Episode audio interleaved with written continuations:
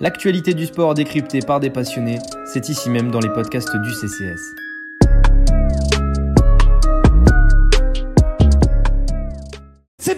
Julien Allez, tu peux lever les bras, tu peux sourire. Champion du monde, Julien Alaphilippe. Champion du monde, champion du monde dans quelques instants, oui. Oui, le poids serré, le poids levé. Julien Alaphilippe qui se retourne une dernière fois. Les larmes aux yeux de Julien Alaphilippe. Il est à toi l'arc-en-ciel, Julien.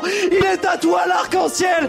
Julien, il est pour toi. Il n'est rien que pour toi Julien Alaphilippe. Bravo champion. Bravo champion, Julien Alaphilippe, champion du monde Bonjour à tous et à toutes, chers auditeurs, auditrices. Bienvenue dans le Ravito du CCS, le podcast cycliste du Café Cresport. Aujourd'hui, podcast spécial classique. On va revenir un petit peu sur ces premières courses d'un jour qui ont animé notre saison. Des terres blanches italiennes au vallon ardennais en passant par les pavés des Flandres. Retour sur deux mois de suspense, de tension, de déception et de surprise. Pour ce faire, j'ai le plaisir d'être accompagné d'un quatuor de rêve. Tout d'abord, on est avec l'homme qui ne rate aucun podcast, le pilier du CCS, Corentin. Salut Corentin. Salut Lucas, bonjour à tous. Euh, salut les gars, hâte d'en découdre et de parler des, pavés français, euh, des pavés flandriens. il, il, tranche dès les présentations. On a aussi le retour de Maxime. Salut Maxime. Salut Lucas, salut tout le monde. Ça va? Impec, impec, prêt à en découdre aussi euh, comme, comme à la Philippe ce week-end. et qui mieux qu'un gars du Nord pour nous parler classique? Salut Flo. Salut, salut. Ouais, enfin, euh, des classiques dans le Nord, il y en a pas eu beaucoup cette année. Hein. On en parlera, j'imagine, tout à l'heure. Mais euh, ravi d'être avec vous euh, à nouveau aujourd'hui. Et enfin, un petit nouveau dans la team cycliste du CCS. Il aurait pu arriver en grande pompe comme Ivan Basso, mais il préfère être présenté comme le Christophe Basson de l'émission. Salut Théo. Salut, salut tout le monde. Très ravi de vous retrouver. moi, j'espère que je vais pas être trop censuré, mais ça a l'air mal parti, ce qu'on m'a dit. Euh, donc voilà. C'est pour ça, je suis comme Christophe Basson. bon, si tu fais trop de dingueries, on coupera au montage. Au programme pour ce podcast spécial classique, on va partir sur le traditionnel dans la première partie top et flop de nos chroniqueurs. Ensuite, dans la seconde partie, on aura un petit débat sur est-ce que les Français sont-ils devenus davantage des coureurs de classique que de grands tours. Et enfin, pour le plus grand plaisir de tous les intervenants, un petit quiz de cinq questions pour tester un petit peu leur, leur connaissance et leur crédibilité dans ce podcast. Donc tout d'abord, pour vous rafraîchir la mémoire, on va revenir un petit peu sur les résultats des grands classiques World Tour. Donc ça avait commencé notamment avec, lors des Strade Bianche avec une écrasante victoire de Mathieu Van Der Poel, dont on se rappelle euh, son énorme démarrage dans la dernière rampe. Deux semaines après, c'est Jasper Stuyven qui s'était imposé sur la Primavera avec sa victoire surprise sur Milan-San Remo. Wood avait triomphé sur Gand-Wevelgem. Au Tour des Flandres, c'est Casper Asgreen qui avait battu au sprint Mathieu Van Der Poel et qui s'était offert le Rondé. Euh, Wood Van Aert a triomphé d'un poil devant Peacock à domicile sur l'Amstel Gold Race. Quelques jours plus tard, c'est Alaphilippe avec son maillot de champion du monde qui a été le plus fort sur la flèche wallonne avec un très très beau duel dans le mur de 8 face à Primoz Roglic. Et enfin, ce dimanche, c'est le jeune mais déjà immense Tadej Pogacar qui a remporté Liège-Bastogne-Liège. On va passer au top et au flop et on va commencer avec Corentin. Quel est ton top pour ces classiques? Ah ouais, direct, euh, je vais kill le game sur les tops. Euh, bah, j'ai fait dans la facilité. Hein. Euh, j'ai pris la quick step. difficile de sortir un homme parce qu'il y en a eu deux finalement. assez impressionnante. Hein, sur, donc j'ai repris toutes les classiques. Monuments, classiques un peu. Donc il y a eu 11 classiques depuis, depuis ce début d'année. 5 victoires, 7 podiums pour l'équipe. C'est assez démentiel. Euh, deux victoires pour Asgreen. Et en plus, euh, les deux autres podiums, c'est deux deuxièmes places d'Alaphilippe. Donc, euh, l'équipe a pas mal maîtrisé les choses. Julien se satisfait pas forcément de son résultat. Tant mieux, j'ai envie de dire. Hein. Mais, voilà, 7 podiums sur, 11 classiques. Il y a à travers les Flandres, ils font quatrième, l'Amstel sixième. Il n'y a que Gang, Gang, Gang Velgem, je vais y arriver, et Milan-San Remo où ils passent un peu à travers, euh, où ils sont hors top 10, mais sinon c'est top 10 à chaque fois. Donc euh, on les a vus animer, contrôler, euh, battre les meilleurs. Asgren qui bat Van Der Poel au sprint, j'étais à peu près le seul de la rédac à y croire. Hein. Je me rappellerai encore être, être, seul contre tous à défendre la stratégie d'Asgreen de suivre. Mais, mais voilà, on l'avait pas forcément vu venir. Je sais que Lucas attendait un, autre Danois, Fugelsang, finalement. voilà. Et Asgreen qui a mis tout le monde d'accord. Et, c'est gratuit. ouais, c'est gratuit. Donc Asgreen a mis tout le monde d'accord en remportant deux victoires, en se mettant à la planche. Et, et une fois que le travail était bien fait, il a passé le flambeau à, le flambeau à, Julien, qui euh, voilà, sixième, premier et deuxième sur les, trois dernières classiques. Les Ardennaises, celles qu'il préfère. Euh, on sait que sur les Flandriennes, il manque encore un petit peu de puissance pour les, pour pavés, donc euh, c'est quelque chose qui pourra travailler. Sans oublier la deuxième place au Strade Bianche, course à laquelle sur, sur laquelle il n'a rien pu faire dans la dernière montée, tellement c'était assez incroyable de passer pour un amateur face à la puissance de Van Der Poel, alors que je pense que personne n'aurait suivi déjà rien que la roue d'Ala Philippe. Même en voiture, je l'aurais pas suivi Van je pense. Euh, quelqu'un veut réagir sur la Quick Step?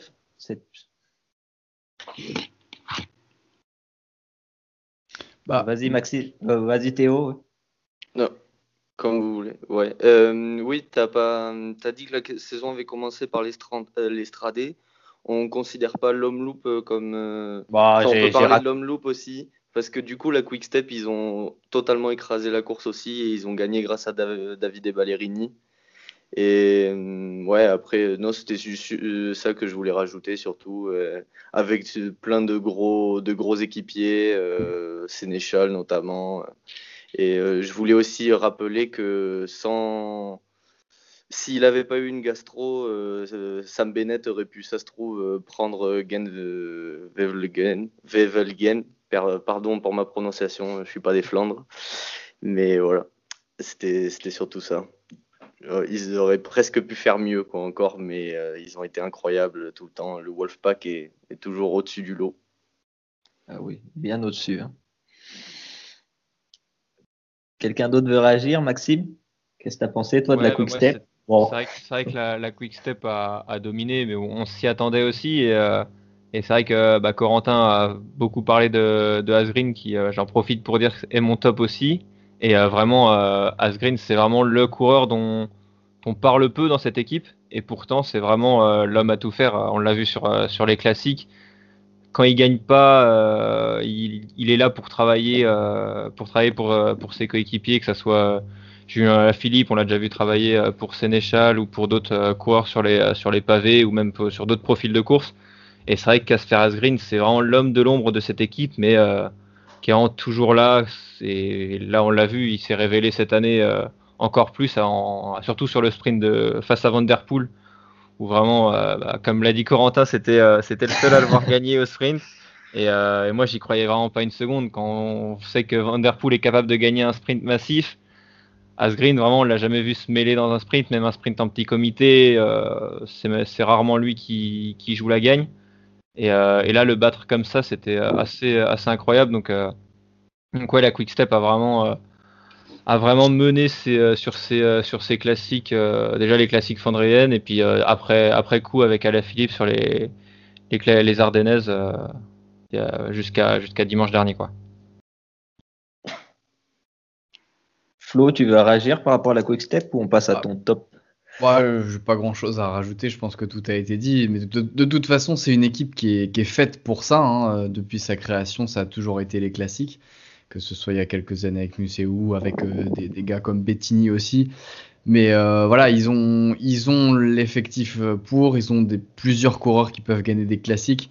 Je pense qu'on regrette tous ici euh, le, report on espère que ça va pouvoir se tenir de Paris-Roubaix, mais avec un, Sénéchal qui, probablement euh, faisait partie des favoris cette année. Donc euh, voilà, ils ont des coureurs bons euh, partout, et, notamment sur les classiques. Donc pas étonnant de, les voir à, ce niveau-là cette année. Et puis quand on a un, coureur comme Julien Alaphilippe dans ses rangs, évidemment, ben, c'est tout de suite plus facile pour être performant sur les classiques. Et puis, au-delà des victoires qu'ils ont, c'est la science de course, la tactique de course. Dimanche, tout le monde les a cru finis euh, quand, euh, quand a, pilé la course et a vraiment durci la course, a attaqué et tout. On a vu Julien derrière, on a vu. Et c'est là qu'on voit que bah, ont la connaissance des courses, ils savent qu'il ne faut pas s'affoler, que ça se jouera sur la dernière montée avec vent de face sur les 15 derniers kilomètres.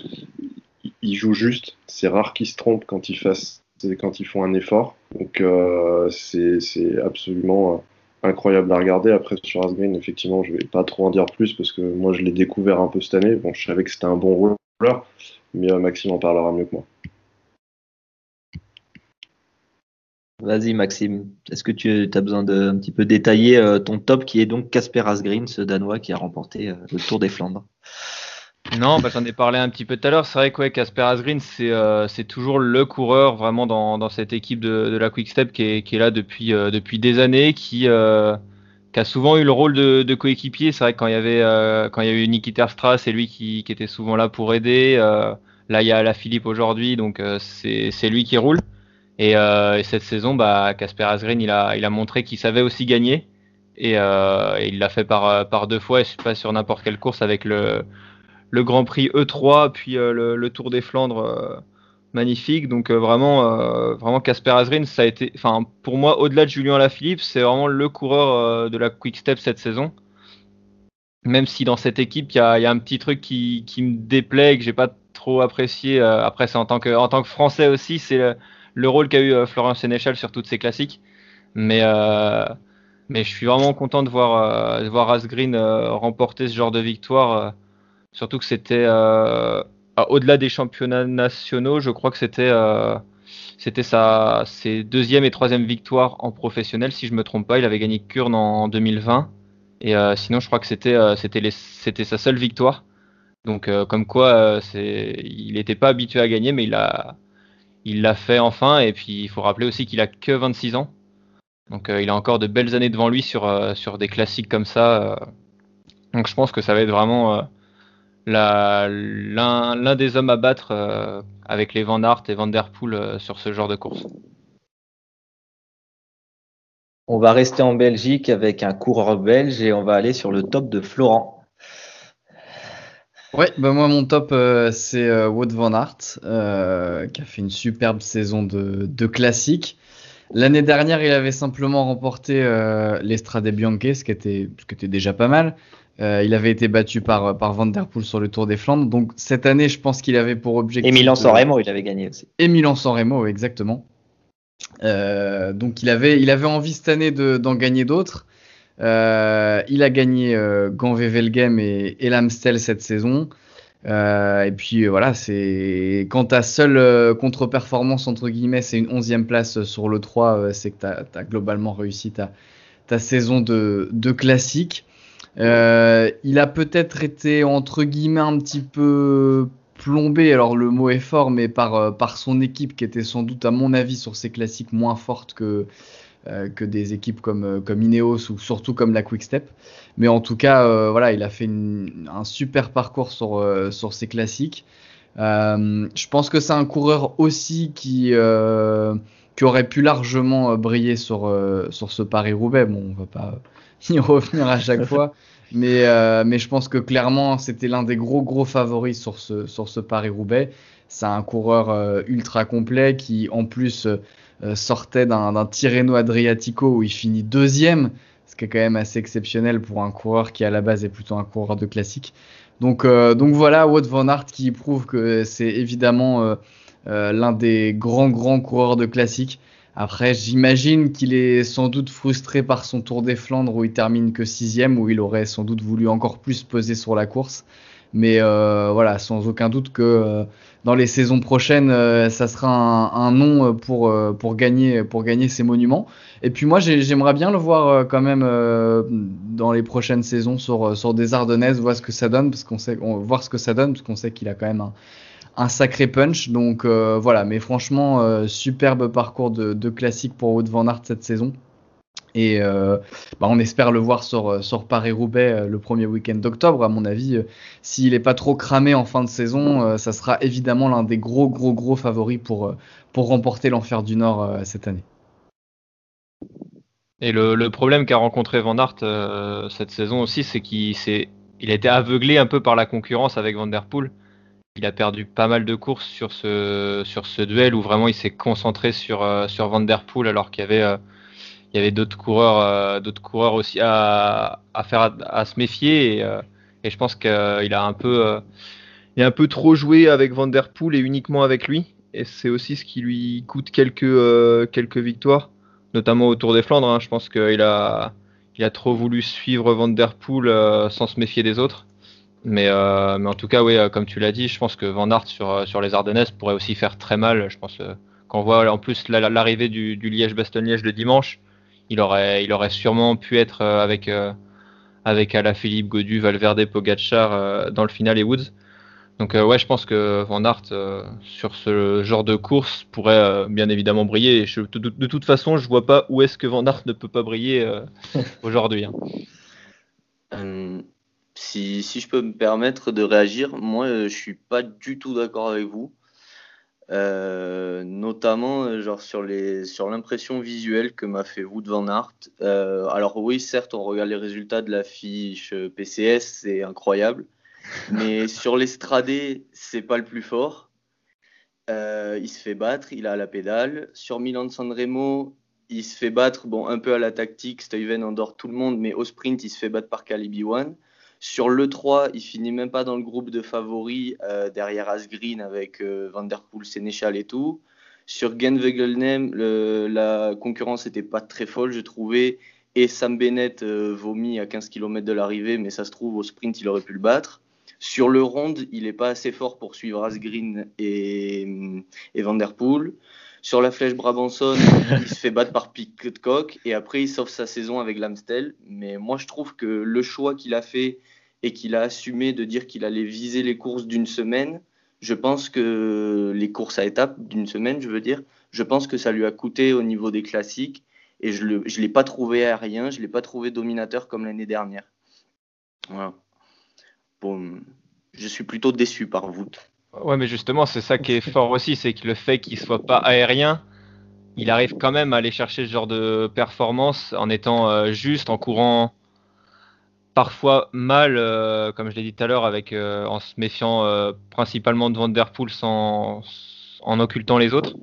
Et justement, c'est ça qui est assez fort. Je pense que c'est l'un des seuls à avoir un tel calendrier de course à ce moment-là. Avec donc c'est oui, c'était c'était prévisible qu'il soit pas aussi aérien et, et il a enfin il, il, a pas non plus le comme Van Der Poel, on, le voit à chaque fois quand il est, quand il est costaud, ça se remarque. Van, Van Aert, c'est un peu plus, euh, un peu plus caché sa forme euh, souvent. Et c'est vrai que là, il, il, pêchait dans, les, dans, le final à chaque fois. Il, a, il, avait un, il était un peu plus juste sur des accélérations. Ouais. Mais, euh, il arrive quand même à performer, à, avoir déjà quatre succès et pas, pas les moindres avec Gandevel Game, l'Amstel et, et, deux étapes du, Tirreno. Donc, euh, donc ça reste quand même euh, un très bon début de saison, une très bonne euh, partie de, de classique, même si c'est sûr qu'il n'a pas été aussi aérien qu'on qu'on a eu l'habitude de le voir les deux années précédentes. Ouais, bien sûr, c'est ça en fait. C'est, mais bien sûr, ça reste un des top 3, peut-être top 5, où ça se débat coureur du monde. Et en fait, c'est là où moi ça me déçoit un peu, c'est que du coup, j'estime qu'il aurait dû être plus fort en fait, en fonction de, du fait de son statut je l'attendais plus fort. Mais c'est sûr que c'est exceptionnel ce qu'il fait. Ça reste, ça reste un coureur incroyable. Hein. Il a pas de... Et Théo, tu as parlé de l'Amstel qui sauvait la saison de Van Aert. Euh, mm. Florent, Corentin, qu'est-ce que vous en pensez? Est-ce que l'Amstel, c'est vraiment, s'il n'aurait pas gagné l'Amstel, euh, ça aurait été assez difficile?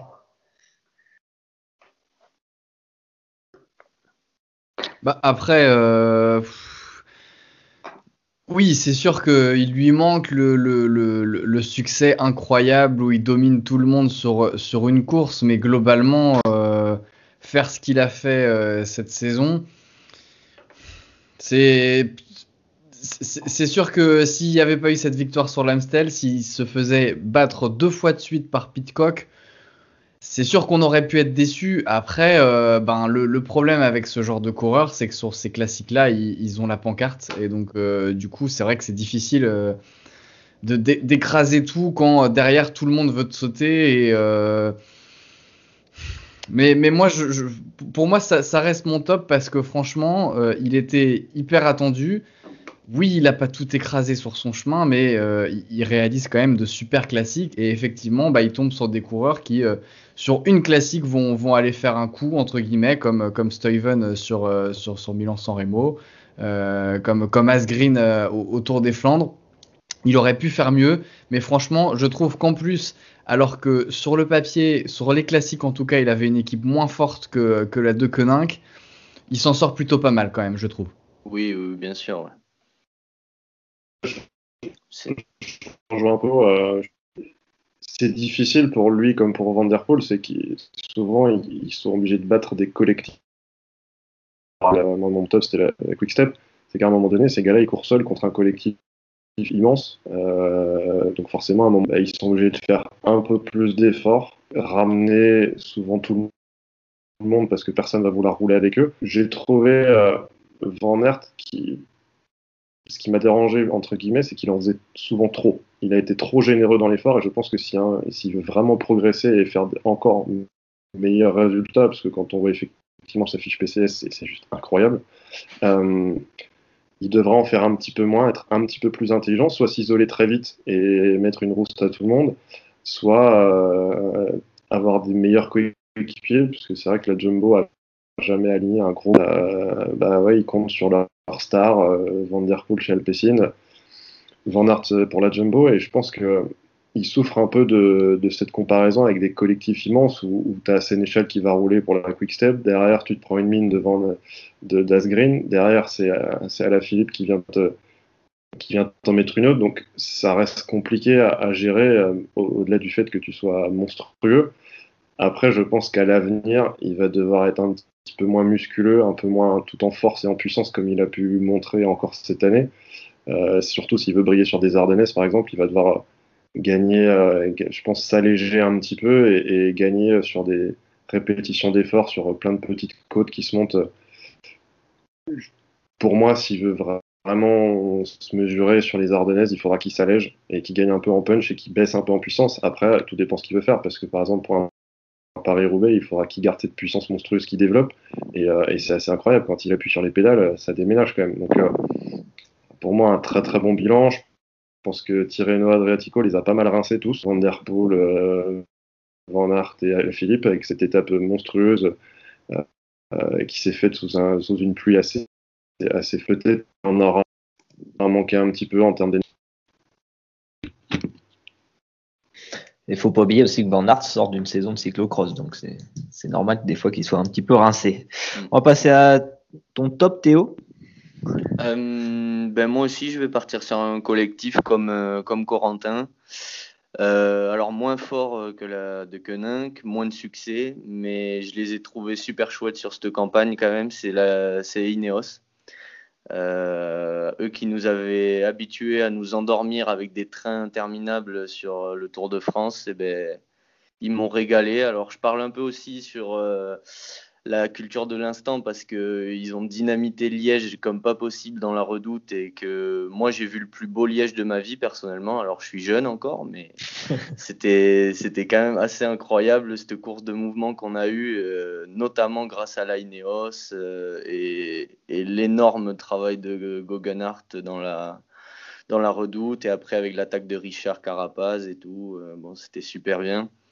Mais euh, ouais, ils ont quand même. Euh, je, les ai trouvés à chaque fois, euh, soit avec un mec comme Pitcock qui sur l'Amstel, sur la flèche Brabanson, sur l'Estradé, même sur la flèche Wallonne, même s'il chute, et il y a Richard Carapaz aussi. Ben, Pitcock, il nous a fait plaisir. Il a régalé. Il y a Dylan Van Barl qui a fait une bonne, une bonne, bonne campagne de, de classique aussi et euh, surtout ce succès à, travers la Flandre où il part euh, tout seul, il fait un gros numéro. Mais après, je les ai toujours trouvés assez intéressants. Ils essayaient toujours de mettre des mecs, de, de dynamiter un peu la course. Au lieu d'attendre, euh, comme certaines équipes le font avec un mec pas favori et pour faire un top 10, je citerai pas de nom, mais la Trek Fredo par exemple. Euh, et, bim au, lieu de faire ça, euh, au lieu de faire ça, ils tentent des coups comme à Liège. Et bon, alors ça se solde que pour une onzième place pour Kiato. mais au moins ils nous ont fait plaisir, quoi. Ils régalent et, et ça, ça, ça fait plaisir à voir d'avoir une équipe comme ça un peu qui, qui a des gros coureurs et les moyens pour euh, faire péter des courses et, et qui se prive pas, quoi, qui, qui a pas peur. Euh, qui a pas peur de louper la course et de faire un mauvais résultat parce qu'ils se découvrent un peu. Donc ça, ils m'ont fait plaisir pour ça.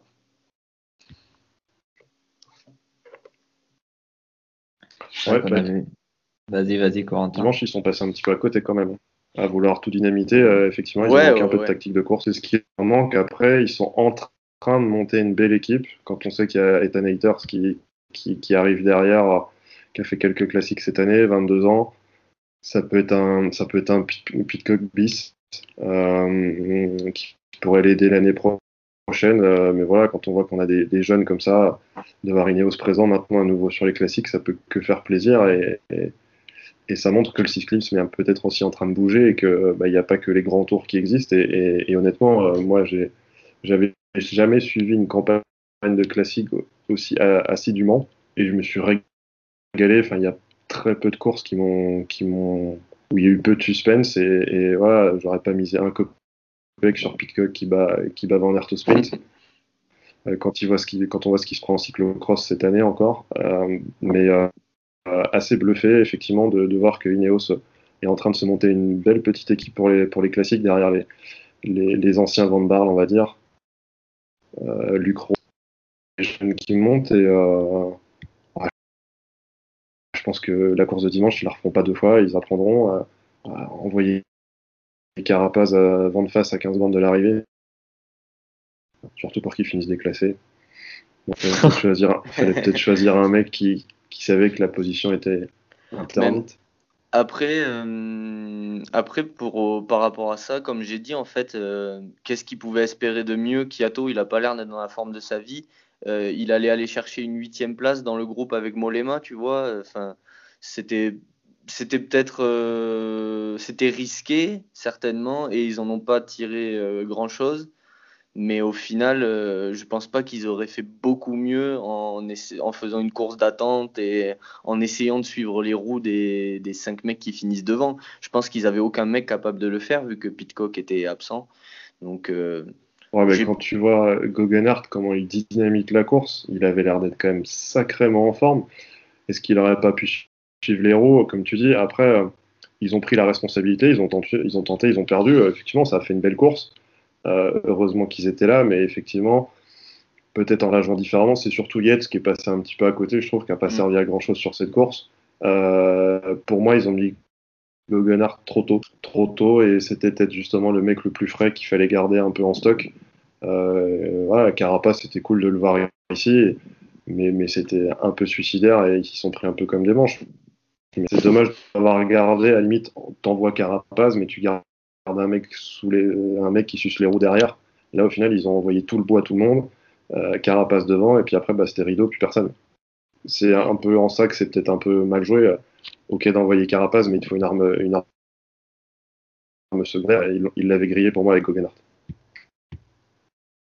Après, faut pas oublier aussi que la Team Ineos, c'est une équipe qui est vraiment enfin, nouvelle dans ce genre de domaine. C'est vrai qu'on les a rarement vus à, l'avant-poste de ce genre de course. Ils sont plus sur des courses comme, euh, comme Théo le disait tout à l'heure, sur des courses d'attente, comme le- les grands tours.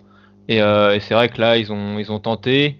Carapaz aurait pu bénéficier d'un marquage derrière et pourquoi pas euh, s'envoler.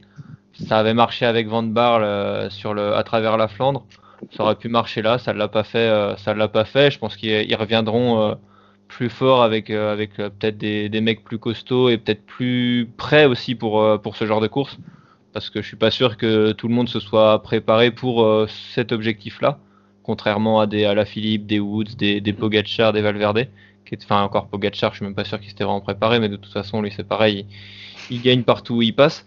Mais, mais je pense qu'il y avait aussi un, un manque de préparation par rapport aux, aux vrais favoris de, de, genre, de, cette, euh, de ce Liège-Bastogne pour, pour parler que de cette course-là. Mais, euh, mais en tout cas, ouais, euh, Ineos a vraiment apporté quelque chose en plus dans, ces, dans ces classiques. L'année prochaine, ils vont revenir surtout avec, avec Pitcock qui sera encore plus fort, sûrement, enfin normalement. Donc voilà.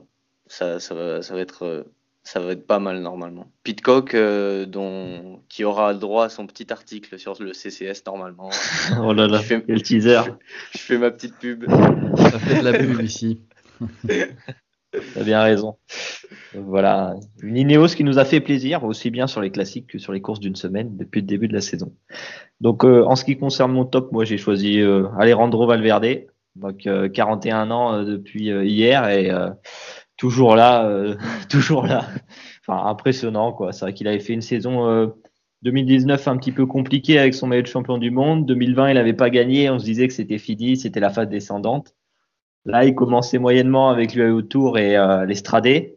Puis, bah, Valverde, il s'est réveillé. Hein. Je ne sais pas ce qu'il lui a pris là. Il était très bon sur le Catalogne du Pays Basque. Il a gagné Indurain. GP Miguel Indurain. Et là, surtout, il a une constance assez impressionnante avec trois top 5 durant cette semaine dont deux où il peut avoir des regrets, notamment sur euh, le mur de 8, sa montée où il est mal placé, il passe sur les rebords. Et hier où il lance le sprint euh, un petit peu euh, en mode YOLO. Donc c'est vrai que si on m'avait dit moi que Valverde il allait être cinquième dans le top 5 sur les trois classiques et qu'en plus sur 2 sur 3 il allait regretter de ne pas avoir fait plus, j'aurais j'aurais pas signé de tout, j'aurais pas mis ma main à couper. Après, sur, euh, sur la flèche wallonne, euh, je suis pas sûr qu'il puisse faire mieux. Hein, euh. Ah, je pense pas, non, je pense pas. je pense que Roglic et Alaphilippe à la pédale étaient plus forts. mais déjà, faire, trois, faire, faire troisième, oh, il fait, oui, c'est ça, il fait troisième. Faire troisième, franchement, c'est assez impressionnant. Après, c'est une course qu'il connaît par cœur, le mur de 8. je pense qu'il doit le monter dans sa tête tous les jours. Donc, donc voilà, c'est sa course je, je suis pas sûr qu'il pouvait, qu'il pouvait mieux, mais à son âge, faire ça, c'est effectivement très impressionnant. Et on parlait de collectif tout à l'heure. On va pas revenir sur les, les tactiques de, de, la Movistar, mais euh, c'est un peu le running gag dans ce podcast. Mais, euh, mais pour le coup, lui, lui, à chaque fois, il fait quasiment tout tout seul. Et arriver à, à faire ce qu'il fait à son âge tout seul, franchement, chapeau. Mais encore une fois, euh, voilà, je, je, pense pas qu'il pouvait plus, y compris sur Liège-Bastogne-Liège. On, le voit à la fin, bah forcément sur un sprint avec euh, des mecs euh, aussi rapides que Alaphilippe et, et Pogacar, forcément il, coince. Mais voilà, avec comme tu le disais, trois top 5, c'est déjà, c'est déjà exceptionnel. Et je pense qu'on n'est pas au bout de nos surprises avec Alejandro Valverde cette saison. Moi, je suis pas du tout d'accord avec vous sur le fait que Valverde n'aurait pas pu gagner euh, au sommet du mur de 8. Quand on voit d'où il part dans le bas, c'est assez incroyable. On le voit remonter sur le trottoir pour euh, essayer de faire le, jump. Après, il lui manque, bah, forcément, il lui manque derrière. Euh, Roglic et Alaphilippe sont déjà partis, mais, mais quand on voit, ce qu'il fait et bah, le problème, c'est vrai que quand t'as Roglic qui est épaulé d'une équipe et à euh, la Philippe aussi, et t'as Valverde qui est euh, dans les 20-30 dernières bandes, qui est limite tout seul, qui doit se placer quand il y a un, petit coup de vent, euh, bah lui il prend pleine face, même si avec avec sa vision de course il arrive à l'éviter au mieux, mais mais pareil pour remonter quand ça accélère, bah, c'est à lui de faire son effort.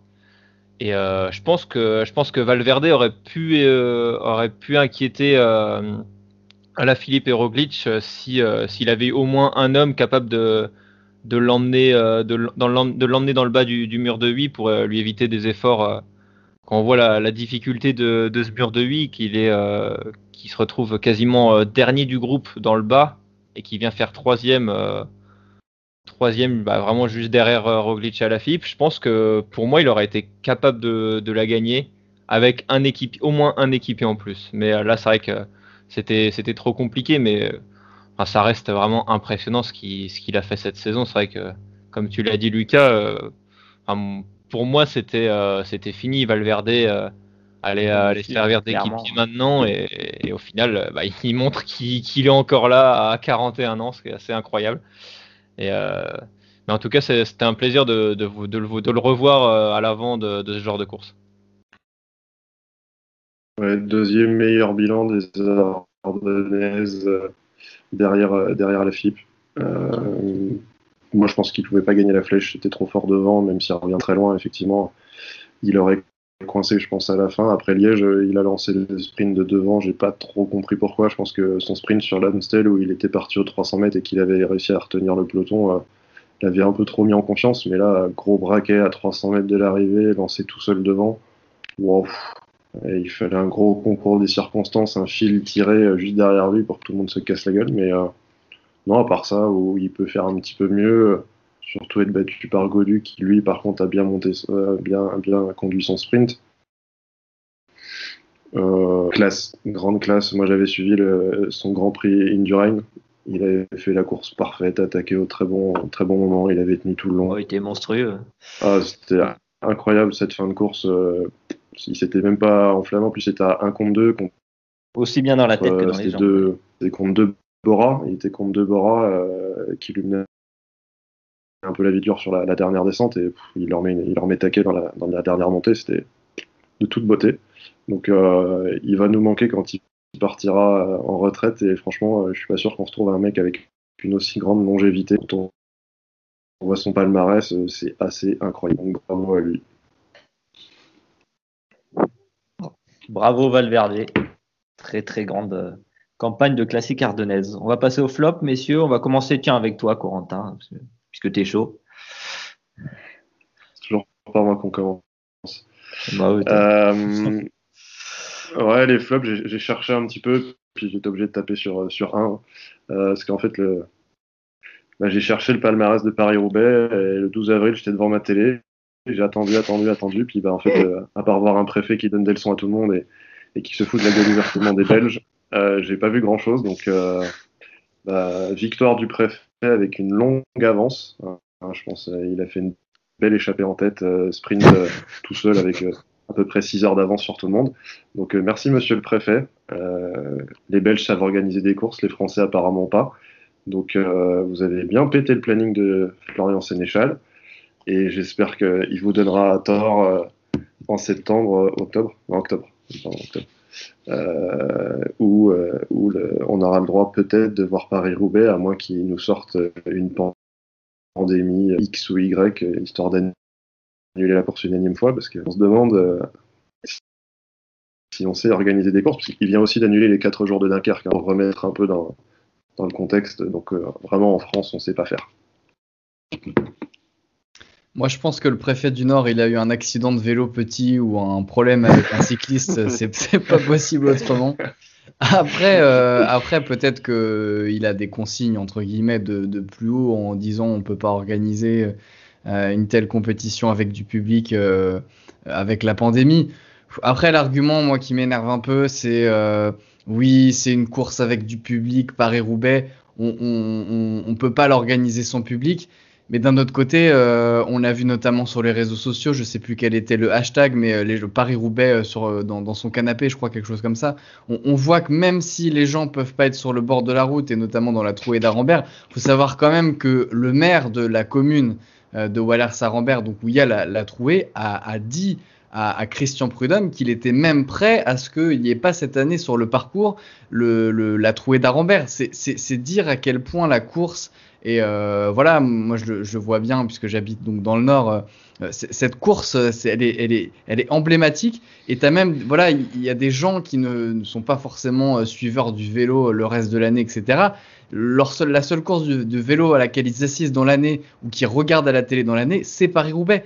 Et, euh, et c'est sûr que quand à quelques kilomètres de l'autre côté de la frontière, tu as des courses qui se sont organisées et qui se sont organisées très bien. Alors la situation sanitaire, je ne sais pas euh, précisément, mais en Belgique est peut-être moins grave que qu'elle ne l'était euh, à un certain moment dans le Nord. Mais ouais, c'est rageant et, c'est rageant surtout que tu parlais des 4 jours de Dunkerque, Corentin, on, on, va pas faire tout le podcast là-dessus, mais la course devait démarrer, euh, il me semble, le 3 mai ou le 5 mai, j'ai plus la date exacte en tête, euh, date à laquelle normalement les restrictions de déplacement et donc entre guillemets le confinement sera levé. Donc euh, les organisateurs sont évidemment hyper déçus, surtout que c'est la deuxième année qu'ils doivent annuler la compétition.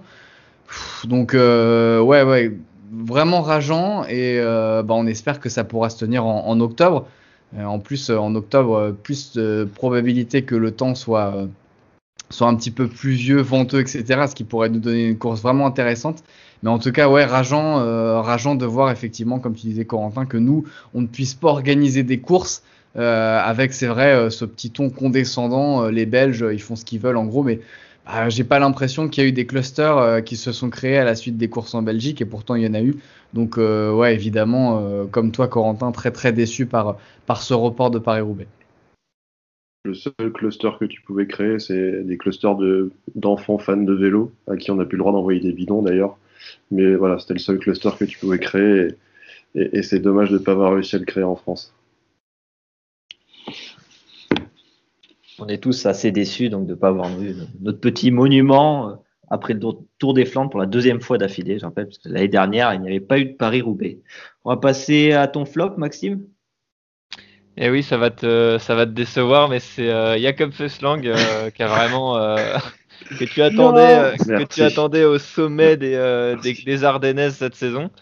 Euh, avec le, on, le, on, le, rappelle, hein, en 2019, 2020, il avait vraiment été, euh, enfin surtout 2019, il avait été très fort, euh, très fort sur ses classiques. Et, et cette saison, bah, ça, il a été là, mais c'était pas, il a pas pesé sur la course. Il, sur l'Amstel, la Flèche et, Liège, il a fait aucun top 10.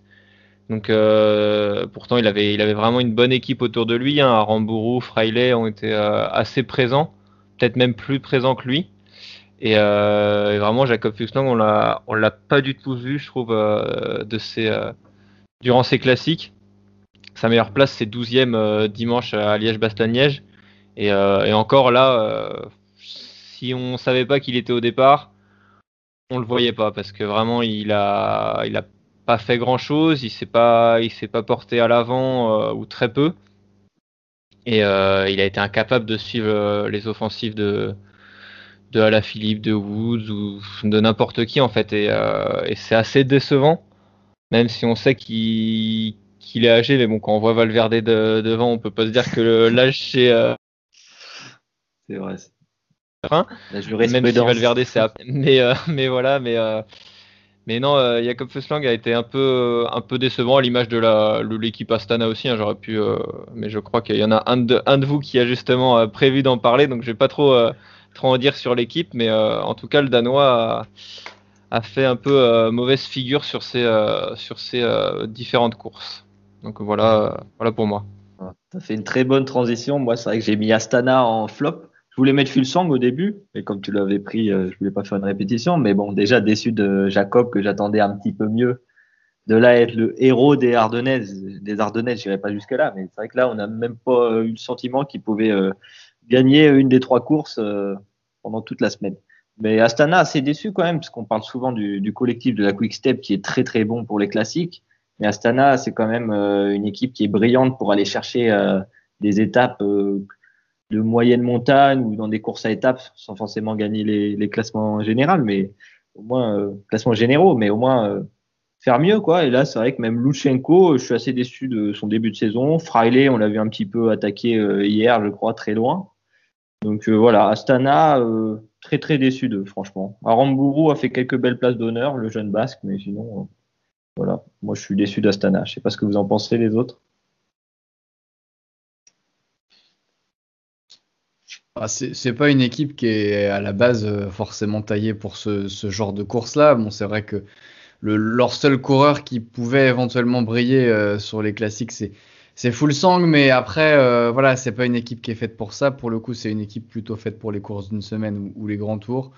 Donc, euh, de là à dire que je suis déçu, non, je m'attendais pas à grand chose euh, d'Astana cette année. Effectivement, on peut regretter qu'un qu'un Lutsenko, qu'on voit par ailleurs de temps en temps sur certaines courses pas mal performé, était un. On, pouvait penser qu'il jouerait sans doute un, un plus grand rôle sur certaines classiques. Bon, après, voilà, euh, encore une fois, c'est pas une équipe qui est forcément faite pour ça. Quand on, quand on regarde les coureurs qui sont là, il euh, n'y a pas un coureur qui sort du lot et qui pourrait briller sur les classiques. Donc, euh, voilà, full sang, oui, décevant. Après, tout le monde ne peut pas être Alejandro Valverde et, performer à, des âges avancés. Peut-être que lui, pour le coup, le, le, poids de l'âge lui pèse plus sur les épaules. Mais euh, voilà, en tout cas, j'attendais pas grand chose d'Astana. Euh, j'ai pas, voilà, pas été déçu ou satisfait euh, parce que j'en attendais pas grand chose, quoi. on va passer au flop de Théo. Ben moi, mon flop, ça, je vais le résumer en un mot inexistant. je parle bien sûr de Alberto Bettiol. Donc voilà, apparemment il sera dans le dictionnaire Larousse 2022, il aura sa photo à la définition de fantôme. Voilà, Alberto, euh, je t'embrasse si tu nous écoutes, mais euh, c'était vraiment euh, une catastrophe et c'est dommage parce que moi j'aime bien jouer avec lui dans PCM et voilà, j'étais déçu. mais,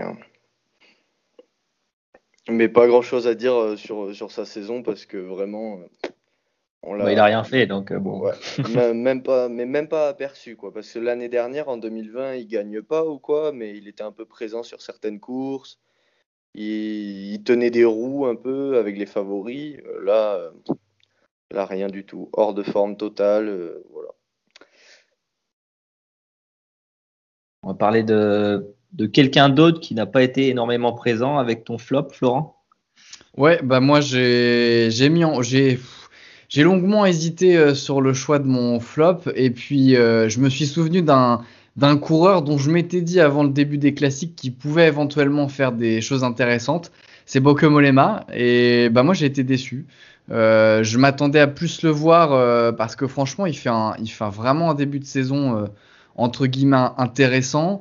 Il fait des, bonnes places sur le, Tour de la Provence, ensuite sur le Tour des, Alpes-Maritimes, et puis il gagne le, le Trofeo La Guelia euh, où pour le coup il sort euh, à quelques kilomètres de l'arrivée et il arrive à il arrive à gagner. Donc je me suis dit tiens ça peut peut-être faire un, un, coureur intéressant euh, sur, les classiques. Après euh, il fait 11e de la Flèche, il fait 8e de Liège-Bastogne-Liège. C'est pas non plus euh, Alberto Bettiol si, si, je peux si je peux comparer. Mais mais je sais pas, je, m'attendais à le voir jouer un peu plus les premiers rôles. Après, euh, on parlait tout à l'heure de la Trek, euh, c'est vrai qu'ils sont un peu plantés aussi sur, euh, ces classiques. Mais voilà, après, je crois que Molema va enchaîner Giro et Tour de France, donc peut-être qu'il a des objectifs sur ces, grands tours-là, aussi en tant qu'équipier pour, ses leaders. mais, mais voilà, je, je m'attendais un petit peu plus de, de Molema au, regard de son, de son début de saison. Mais à, l'instar d'un Fulsang, peut-être que bah, il a 34 ans hein, finalement, donc euh, voilà, peut-être que ses meilleures années sont derrière lui et que euh, briller sur euh, sur une campagne de classique, bah voilà, c'est c'est un peu trop difficile pour lui à ce moment-là de sa carrière, mais voilà. Après, c'est pas une énorme déception parce que je m'attendais pas à le jouer les, les, tout tout premiers rôles comme les Van Aert, les Van Der Poel ou la, la Philippe, mais mais un petit peu déçu qu'il se soit pas plus montré quand même. Voilà. Ouais, ça se demandait si finalement d'aller autour du Pays Basque, c'était pas la course de trop. Euh, parce qu'il a quand même fait énormément de courses en début d'année. Il arrive en forme pour les classiques italiennes où il performe plutôt bien. Après l'Estrade Bianche, il aurait peut-être pu faire un petit peu mieux.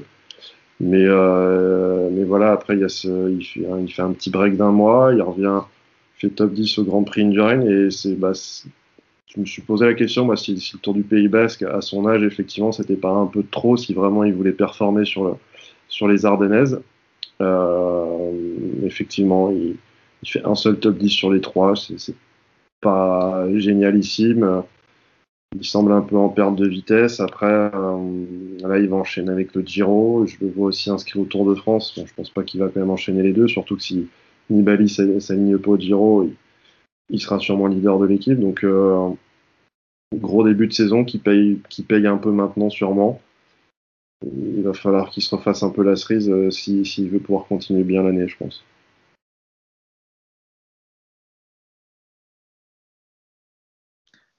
On suivra avec attention le, le Giro de Bokemolema. On va passer à une seconde partie dans ce podcast. Donc, euh, la question du jour est-ce que les Français sont devenus davantage des coureurs de classiques que de grands tours? C'est vrai que ces dernières années, on a eu le rêve d'un successeur à Bernard Hinault, notamment avec des Romain Bardet ou des Thibaut Pinot. Et depuis euh, plusieurs années aussi, on a, on a des coureurs qui se développent euh, dans les classiques. On a vu des Arnaud Desmar gagner Milan-San Remo, tout comme Julien Lafilippe. On a vu Thibaut Pinot gagner de Lombardie. Donc, est-ce que pour vous, là, on est arrivé à un stade et à une époque où on, va produire plus de coureurs de classiques pouvant toucher aux plus grandes classiques mondiales que qu'il y a quelques années par rapport au Grand Tour qui était vraiment devenu euh, nos objectifs Théo Tu veux réagir? Ben ouais, alors moi je pense que en fait, c'est quand, tu as dit qu'on allait partir sur ça comme débat, j'y ai réfléchi et en fait, je pense que c'est c'est pas vraiment une sorte de choix de formation ou quoi, mais c'est plus un truc qui arrive par défaut. Parce que quand on regarde euh, les vainqueurs des derniers grands tours sur les, euh, sur les dix dernières années, sur l'ensemble de la décennie 2010, on va dire, euh, il y a quand même énormément de mecs qui ont des capacités en chrono.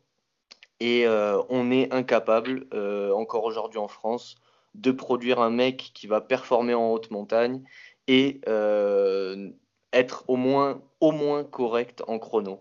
Alors après, il y a des exceptions. Euh, il y a Ney Roman, mais bon, euh, qui va gagner un Giro, une Volta, mais il est exceptionnel en montagne. Il y a quelques mecs qui arrivent à performer et à gagner en étant juste des grimpeurs, mais on voit que la tendance qui se dégage quand même, c'est qu'on est sur des rouleurs grimpeurs avec Tom Dumoulin, avec Chris Froome, avec Geraint Thomas, avec Primoz Roglic. Et je pense qu'on n'est juste pas capable de produire ce profil-là en France. Et que du coup, en fait, les seuls coureurs qu'on arrive à ressortir, c'est des mecs qui, peuvent, euh, qui peuvent faire des choses sur les classiques, euh, que ça soit pavé avec euh, Sénéchal ou Turgis, ou, ou les Ardennaises avec, avec Julien ou David, qu'on a vu très en forme là. Et, et qui semble pouvoir jouer des rôles, un rôle très important sur les prochaines campagnes ardennaises. Donc voilà, c'est plutôt ça mon avis, c'est qu'on n'est juste pas capable en fait de produire des mecs euh, bons en chrono. Bah, c'est vrai que c'est toujours l'éternel recommencement, le, fait de, le débat de, la formation des Français en contre-la-montre. C'est vrai qu'on en, on en parle tout le temps et c'est vrai qu'on n'a jamais un Français capable de, de gagner un, un contre-la-montre. Si on a Julien Alaphilippe qui est, qui est capable de le faire, mais malheureusement en haute montagne, c'est un peu difficile pour lui. Même si euh, j'ai cru comprendre que, son, entourage avait dit qu'il allait peut-être s'y consacrer, en tout cas sur les grands tours euh, dans les, années à venir. Mais sinon, les seuls rouleurs qu'on a, euh, c'est des, Cavagna, des, Pierre Latour. Et encore, Pierre Latour, on peut pas dire que c'est un des, meilleurs rouleurs du monde. Cavagna, on peut peut-être le dire. Mais, euh, mais Cavagna en montagne, bah, il, va prendre, il, va prendre, 15 minutes à chaque étape. Donc, euh, donc c'est sûr que sur les grands tours, bah, malheureusement, on n'a aucun Français qui, qui se révèle. Là, Godu a gagné sur le, la Vuelta, tout le monde disait oui, c'est le futur vainqueur du Tour de France, mais non, parce que sur les chronos, il perd beaucoup trop de temps. Euh, on l'a vu sur, sur les, les, premières courses du début de saison où il, il, il perd, c'était sur le Tour de Catalogne où il perd du temps sur le, chrono euh, dès le départ et du coup après il, certes il gagne devant Roglic mais euh, il a trop de trop de retard pour euh, pour le général. Mais, Tour du Pays Basque voilà je confonds les deux. Mais mais ce qui est moi ce que j'ai trouvé assez fou surtout cette année c'est de voir le, les Français qui, qui, arrivent à se renouveler. Je pense notamment à, à Warren Barguil qui on le disait pareil hein, vainqueur sur la Volta en 2015 si je me trompe pas et euh, qu'on voyait aussi comme euh, l'un des, pourquoi pas, euh, futurs vainqueurs du Tour de France. Et on l'a vu cette année très, très actif sur les, sur les classiques, que pas forcément les classiques ardennaises en plus, hein, on l'a vu même sur les pavés assez bien placés. Donc, donc très plaisant à voir. Et, c'est vrai qu'on a, bah, a plus de chances de voir des Français dans le, dans le top 10 de classiques que sur le Tour de France ces dernières années. Avec, c'est sûr, en, chef de file à la Philippe qui, bah, qui voilà est toujours euh, toujours très bien placé, voire vainqueur.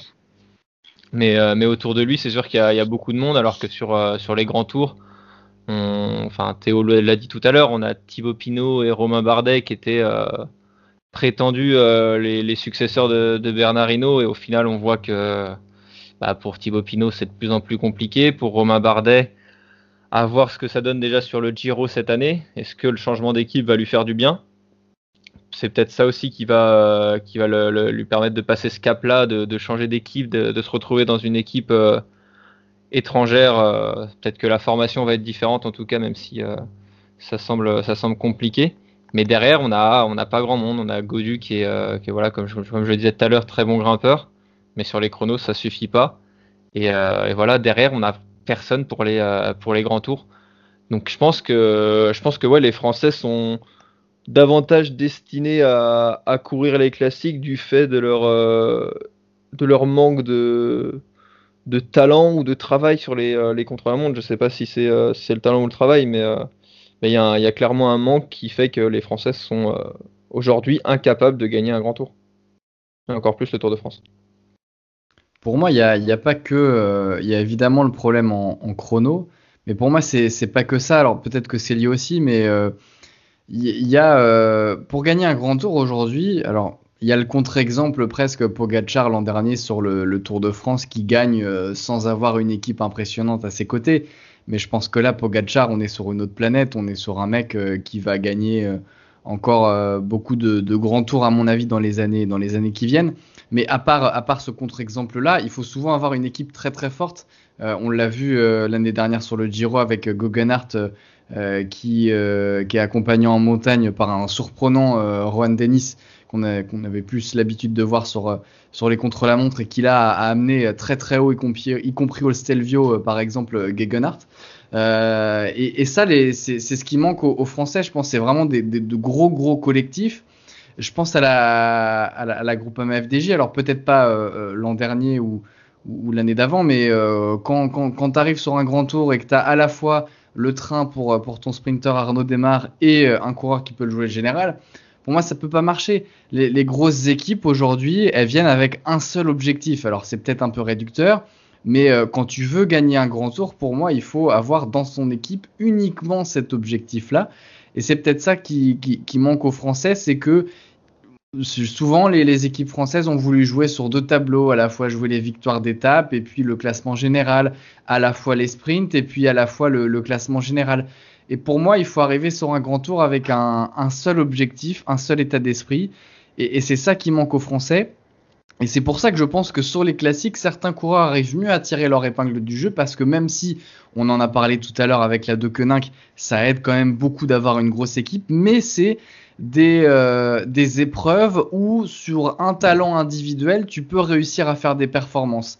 Et, euh, et on l'a vu avec, euh, on l'a vu avec un, un Barguil, voilà, qui, qui avait pas son équipe autour de lui pour jouer les premiers rôles. On l'a vu aussi, on n'en a pas parlé, mais avec un, Anthony Turgis qui, voilà, est la, bonne surprise de, de, de son équipe, alors que en plus, il a quand même dans son équipe Edvald Boissonhagen et Niki Terpstra, qui sont des coureurs qui, sur les classiques, peuvent faire des trucs. Euh, donc, les, Français ont dû se débrouiller tout seuls. Et donc, je pense que, oui, il y a des problèmes en, chrono. Après, euh, il faut pas être le meilleur rouleur du monde pour gagner un grand tour, sinon euh, Filippo Ganna euh, serait déjà, euh, aurait déjà quatre ou cinq grands tours de gagner. Mais voilà, je pense que ce qui manque aussi, alors est-ce que c'est une histoire de moyens? Après, c'est un autre débat, mais je pense que ce qui manque aux Français, aux équipes françaises, c'est d'arriver euh, sur les grands tours notamment avec un seul objectif et pas euh, se disperser en disant on va mettre un petit coureur pour faire des victoires d'étape, on va avoir le train du sprinter et puis on va avoir un mec qui va jouer les, les qui va jouer le classement général. Je pense que c'est peut-être ça qui manque. Pour moi, c'est pas le manque de talent. Je pense que la France, ça reste un pays de vélo et que un coureur qui, enfin, des coureurs qui peuvent gagner des grands tours, il y en a eu, je pense que Pinot et Bardet en étaient, euh, ils en sont peut-être encore. Euh, il y en aura d'autres, mais tant qu'il n'y aura pas une équipe avec une philosophie pour gagner absolument un grand tour où presque toute la saison est concentrée autour de ça, pour moi ça ne marchera pas. Mais est-ce qu'on n'est pas aussi dans le fait que les équipes françaises sont un petit peu résignées à viser les classements généraux? Quand on voit AG2R qui s'oriente vers les classiques, la FDJ qui fait démarre son leader, même Total Direct Energy qui euh, jadis quand, quand c'était Europcar, ça, ça visait quand même un, un, bon classement général avec Pierre Roland. Est-ce que c'est pas aussi euh, bah, à cause de ça, quoi, à cause entre guillemets ou grâce à ça que les, les, les coureurs et les équipes françaises s'orientent vers ce type de course?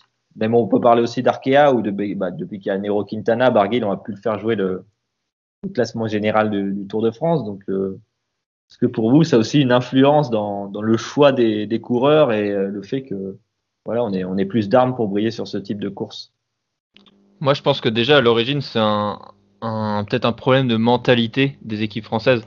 Le Tour de France, c'est l'événement de l'année, quoi. C'est pour les équipes françaises, il faut absolument euh, ramener quelque chose du Tour de France, que ce soit une victoire d'étape, un maillot à poids ou quelque chose comme ça. Et euh, quand tout à l'heure on parlait justement de, la, FDJ qui avait ramené euh, bah, deux équipes différentes, une équipe pour le sprint, une équipe pour, le, pour Thibaut Pinot et le général, je pense qu'en fait toutes les équipes françaises veulent, veulent ramener quelque chose. Là, Madio voulait ramener soit une victoire d'étape avec Desmar, soit, soit le maillot jaune ou une victoire d'étape en montagne avec, avec Pinot. Et je pense que justement les, les Français et les équipes françaises se mettent énormément la, la pression pour, pour répondre aux, aux attentes des, euh, des, des, supporters français tout, simplement. Et, euh, et, justement, en voulant, euh, en voulant trop en faire, et eh ben, au final, ils, ils, se retrouvent à, en faire pas assez ou, mal en tout cas. Et, je pense que c'est surtout cette mentalité-là qui, pose problème pour. et puis, bah, c'est vrai qu'on on en parle aussi tellement de qui sera le successeur de, de, de Bernardino qu'à un moment, un moment donné, je pense que la pression est peut-être trop forte pour, euh, pour les, les, les, coureurs comme Thibaut Pinot qui justement n'ont bah, n'y arrivent pas forcément du premier coup, hein, ce qui est normal. Il y a tellement de, prétendants au, maillot jaune qu'on ne peut pas l'avoir comme ça, qu'à un moment donné, bah, t'abandonnes et tu qui arrives pas, tu peux pas aller le chercher. Donc, euh, donc voilà, je pense qu'il y a beaucoup de pression, beaucoup de, mental qui joue aussi dans, dans, cette résilience des, équipes françaises. Donc à voir si justement euh, Bardet bénéficie euh, de, de l'aide derrière de, la DSM, même si cette année normalement il sera pas sur le Tour de France, si je me trompe pas, ou pas en tant que leader, je crois. Donc, euh, mais en tout cas, à voir, à voir ce que ça donne les Français peut-être dans une autre équipe, mais, malheureusement c'est un peu compliqué.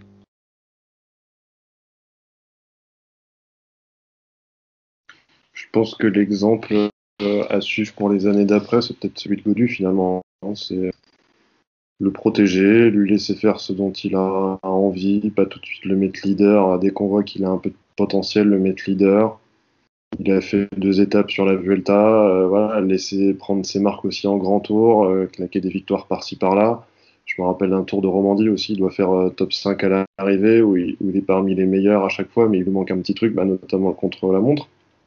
Et voilà, je vous rejoins sur le fait que tant qu'on n'aura pas produit un, mec qui prend, qui prend moins de une minute tous les 15 bornes, ça c'est rien de vouloir jouer le grand tour. Enfin, à un moment donné, euh, on voit le Tour de France cette année, la direction qu'ils ont prise. Euh, bah, c'est pas pour les Français cette année, ça ne le sera pas pour les prochaines années. Peut-être qu'un Giro qui est beaucoup plus montagneux, une Vuelta aussi où, ça escalade euh, escalade pas mal, ça, peut être un peu plus adapté à, des coureurs français. Alors oui, euh, question de sponsor, je te rejoins, Maxime. Effectivement, je pense que les, Bardet et Pinot étaient un peu enfermés là-dedans avec des sponsors qui poussent pour, euh, qu'ils soient mis, en avant sur les grands tours. Après, est-ce est-ce qu'en arrêtant de jouer le général, se dire allez, on se fait un top 10, ça enlevait un peu de pression. Ils, allaient, ils se mettaient à 3-4 minutes et puis ils allaient claquer des victoires par-ci. Enfin, on, ne peut pas concevoir à un moment donné que des Bardet et des Pinot, avec le talent qu'ils avaient, avec la charge de travail qu'ils se sont mis sur la tronche, qui finissent leur carrière avec moins de 15 succès en, grand tour. C'est quelque chose, c'est aberrant. Et encore, Pinot a réussi à se détacher assez, assez vite par rapport à Bardet et a réussi à claquer quelques belles victoires. Mais, euh, mais enfin, Bardet, quand il regardera sa carrière, qu'il verra son palmarès, alors même si on fait pas une carrière que pour un palmarès, ben, mine de rien, il sera réduit à ça et, c'est peau de chagrin, alors que l'investissement, le, le, talent qu'il avait sont indéniables et, voilà, oui, il a changé, il se retrouve chez DSM, sauf qu'il se retrouve à faire l'équipier de, de Lay qui veut se barrer de chez DSM. Enfin, j'espère pour lui qu'il a montré qu'il était en forme et qu'il va pouvoir avoir ce statut de co-leader, voire de leader sur le, sur le. J'ai presque envie de dire que la chute de Lay, même si elle est malheureuse pour lui, elle est, heureuse pour Bardet. Mais euh, voir un, mec comme ça faire l'équipier, ça, fout un peu les boules. Après, je pense qu'il faut laisser à la nouvelle génération, les Alaphilippe, euh, les Godu, euh, même Martin. Bon, cette année, il a eu un peu plus de mal avec une préparation, euh, un genou, un genou en vrac. Cosnefroy qui avait un genou aussi en vrac, donc qui n'ont pas pu vraiment aller sur les classiques. Mais Enfin, je pense que quand tu es capable d'être euh, dans le top 10 des classiques, tu es capable à un moment donné aussi de prendre de la confiance et pourquoi pas un jour de faire du top 10 sur un, sur un grand tour. Mais faut arrêter, un Français vainqueur de grand tour, euh, c'est loin quoi. Puis quand je vois que l'entraîneur d'Alaphilippe relance le débat aujourd'hui en disant qu'il a envie euh, de penser un jour au Tour de France, mais très bien qu'il ait envie, c'est super, mais voilà, qu'il s'éclate. quand, on quand on voit les, trois mois qu'il vient de nous offrir, moi personnellement, je prends bien plus de plaisir qu'à le voir rester dans les roues et être contre nature un petit peu sur un grand tour. Là, j'espère que la première semaine du Tour de France, il va nous faire un feu d'artifice qui va nous péter tout ça en mode classique tous les jours et qui va nous, nous apporter le maillot jaune sur la première semaine. Et après, pour moi, il aura réussi son tour le, Français qui gagnera un grand tour, il n'est pas, il pas encore professionnel, je pense.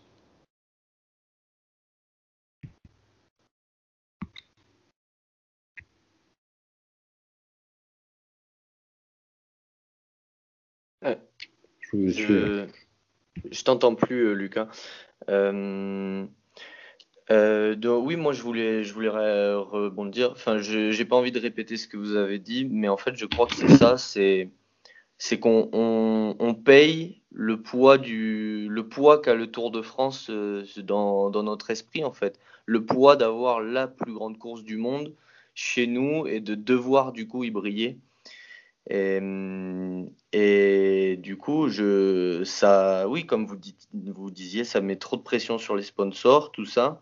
Alors que quand on voit un pays comme la Belgique qui ne brille pas en, en grand tour depuis des années. Et pourtant, c'est le plus grand pays de cyclisme à l'heure actuelle parce qu'ils produisent des champions dans tout le reste. Et au final, eh ben, un jour, il y a un Remco qui arrive et qui va peut-être claquer des grands tours, tu vois. Et il faut juste laisser venir ça à nous au lieu d'essayer de absolument le trouver, comme vous étiez en train de dire. Et, et, du coup, en se concentrant après sur les classiques, en formant des champions pour les classiques, on peut, on peut régner euh, sur le cyclisme actuel, ça se trouve. Donc, euh, en fait, c'est ça. C'est faudrait se libérer du poids, euh, se libérer du poids actuel qu'a le Tour de France. Mais c'est c'est très dur à faire aussi pour les sponsors parce que quand on voit les audiences qu'il y a, etc. C'est et d'un point de vue économique, c'est presque impossible en fait. C'est ça le problème, je pense. Après, je pense que c'est la même chose pour les, Espagnols et les Italiens sur leur tour national. Hein. Euh, mm. Quand tu es un coureur euh, espagnol, euh, forcément, si en plus tu es dans une équipe espagnole, bah, les sponsors vont dire allez, on met tout sur ce coureur-là qui a l'air plutôt bon pour gagner. Pareil pour les Italiens. Après, voilà, on a souvent pointé du doigt peut-être le mental de, de, de Thibaut Pinot. C'est pour Thibaut Pinot, je sais pas, mais, c'est peut-être ça aussi. Ce qui manque en France, c'est un, mec qui, euh, voilà, euh, qui, donne tout euh, pour, pour le, Tour de France, oui, mais qui, qui arrive à prendre suffisamment de recul pour pouvoir, lorsqu'il est un peu en difficulté, rebondir et, après, derrière, faire une meilleure performance.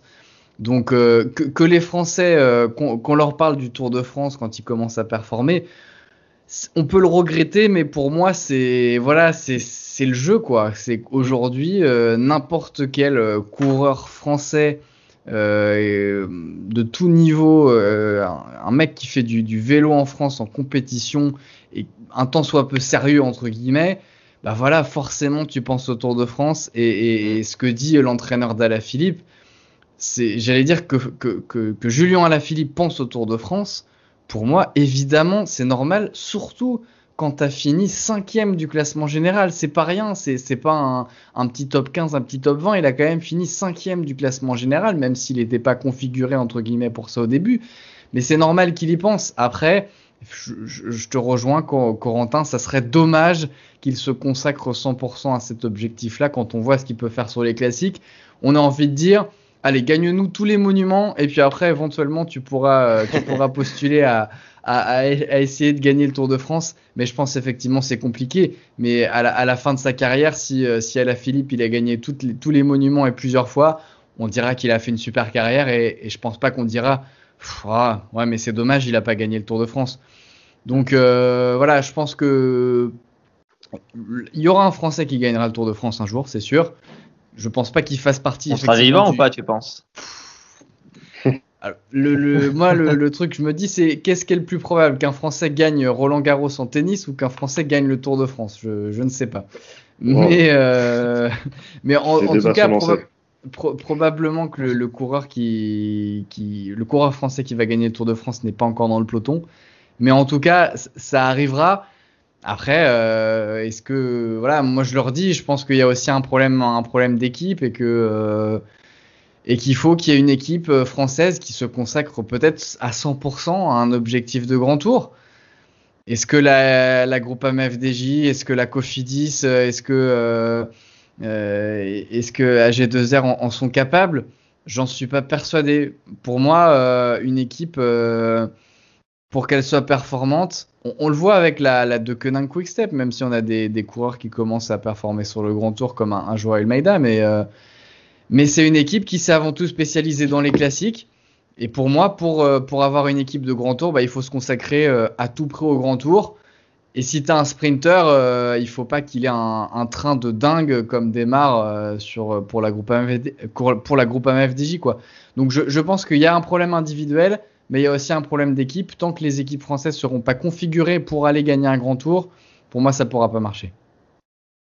Et moi, j'ai une petite question. Vous pensez que euh, ce qui va arriver le plus, plus vite, ça va être un, un Français vainqueur de Paris-Roubaix ou du Tour de France? Par, oh, Paris-Roubaix. Ouais, Paris-Roubaix. Paris moi, je vois bien, euh, honnêtement. Hein. Moi, je vois bien Sénéchal euh, gagner cette année. J'en faisais mon favori si ça s'était tenu là au printemps. Pour moi, euh, pour moi, Sénéchal, il est prêt et, c'est un autre débat, mais sur ce qu'il a montré en ce début de saison, euh, il en est parfaitement capable. Et en plus, là, pour le coup, lui, il est configuré pour gagner cette course-là. Alors, est-ce que mentalement, euh, ça suffira? Je sais pas, mais en tout cas, voilà. Typiquement, c'est un, un, coureur qui pourrait avoir d'autres ambitions aussi. Euh, aller gagner des étapes euh, sur les grands tours. Euh, je pense qu'il en serait capable. Mais lui, son objectif, c'est aller gagner Paris-Roubaix. Il est configuré pour ça. Je pense depuis qu'il est tout petit. En plus, étant originaire du coin, il doit avoir ça en tête. Mais voilà, il est configuré pour ça. Et le, problème des Français pour moi ces dernières années, ça a surtout été la dispersion aussi parfois. Et c'est peut-être ça qu'il faut changer, à mon avis. Quelqu'un a quelque chose à rajouter sur ce débat? Non. Non, non, je suis d'accord avec, ce que Flo dit. Euh. Ça a été très complet. Bon, on va passer à la troisième partie euh, que vous attendez tous, surtout euh, les intervenants. Ah le quiz, le fameux quiz. Un quiz spécial classique, un petit peu classique.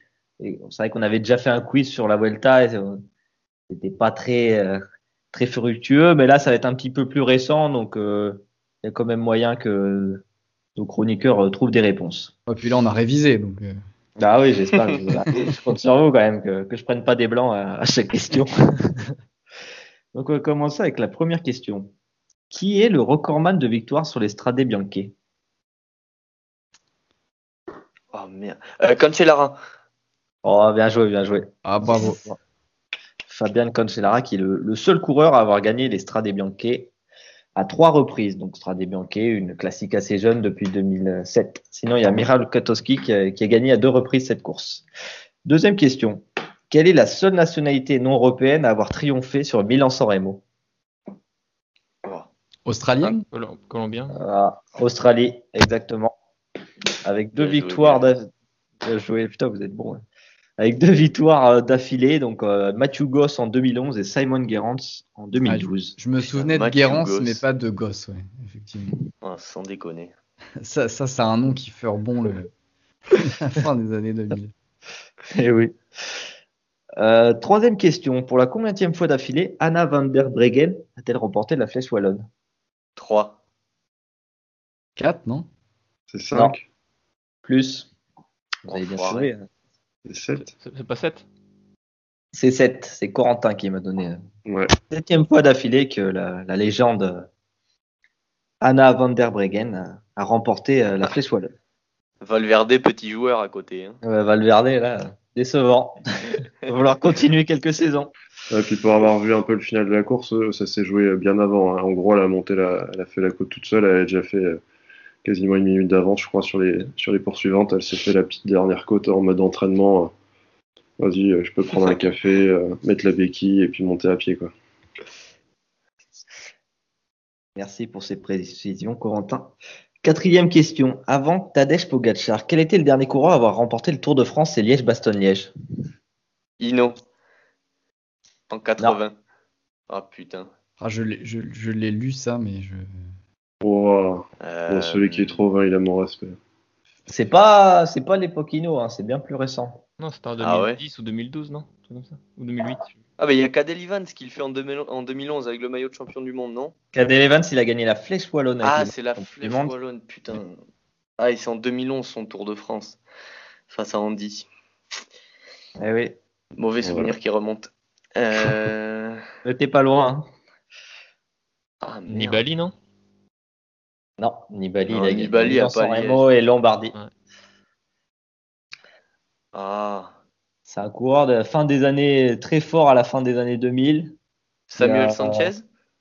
Non. qui a d'ailleurs arrêté sa carrière assez prématurément à cause de blessures. Ben, Andy? Ah Bah ouais, c'est Schleck. Andy Schleck. Mais oui, Alors, bien vu. C'est vrai que quand on pense à Liège-Bastogne-Liège, on pense pas directement à Andy Schleck. Mais il a non, remporté, mais c'est euh, c'est surtout qu'il a pas remporté vraiment le tour vu que c'est sur tapis vert. Ah, ouais, ouais, bah, il Ça a couru conteste ses les kilomètres. questions. Non, non, mais... non, non, non, non, non, je conteste pas, je conteste Ah, pas. Mais... Officiellement, il a gagné le tour. mais c'est- Ouais, C'est officiellement. vrai que c'est un peu rotor, faut avouer. Mais ouais, dans mon esprit, il a- il a pas gagné malheureusement.